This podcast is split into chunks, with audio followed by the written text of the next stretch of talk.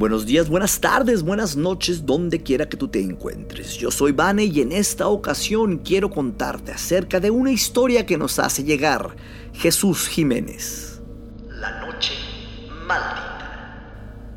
Lo que estoy a punto de contarles es 100% real.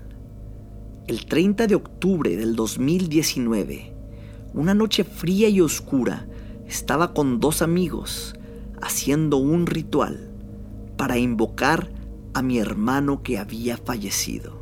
Usábamos una ouija. Hicimos la primera pregunta.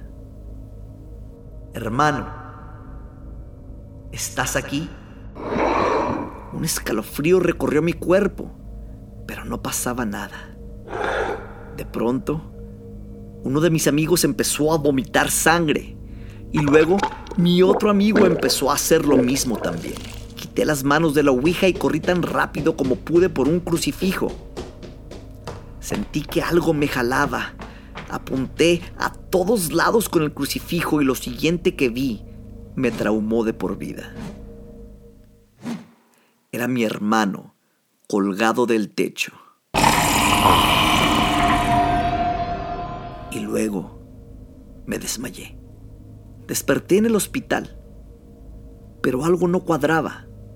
Era el 30 de octubre del 2020. El doctor me dijo que había estado en coma por un año.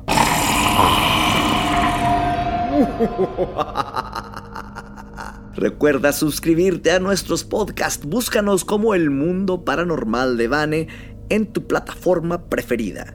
Si quieres hacernos llegar una historia de terror, Búscanos también como El Mundo Paranormal de Vane en Facebook y ahí nos la podrás mandar. Espero sigas aquí el día de mañana para escuchar otra de estas historias.